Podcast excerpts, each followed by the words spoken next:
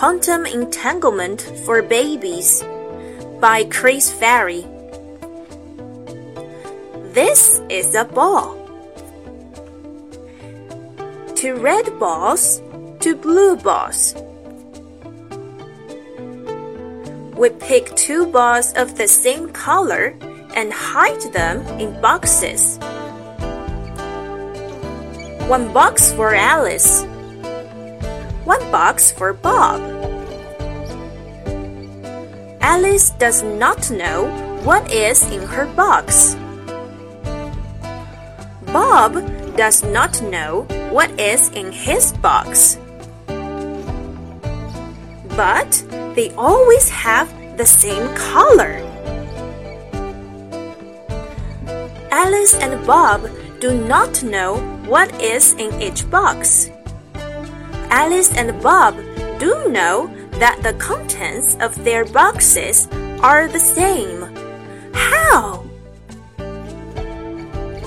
Because we put the balls in the boxes, we always know what color is in each box.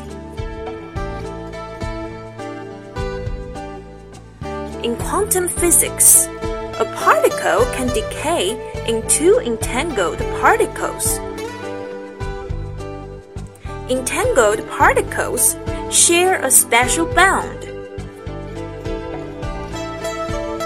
When one is measured to be red, the other will be red.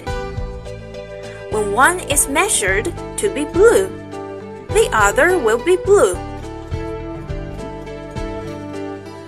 We let the entangled particles decay into the two boxes we give the boxes to Alice and Bob. Alice and Bob do not know what color they will find. And they always find the same color. But this time, even we do not know what they will find.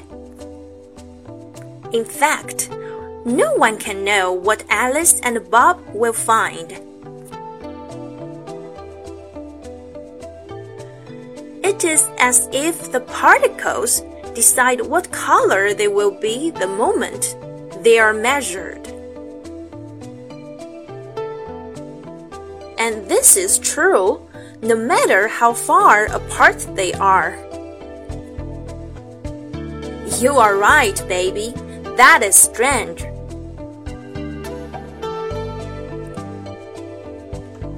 Albert Einstein called this spooky action at a distance. No one really understands the nature of entanglement. Baby, you could be the first to understand it.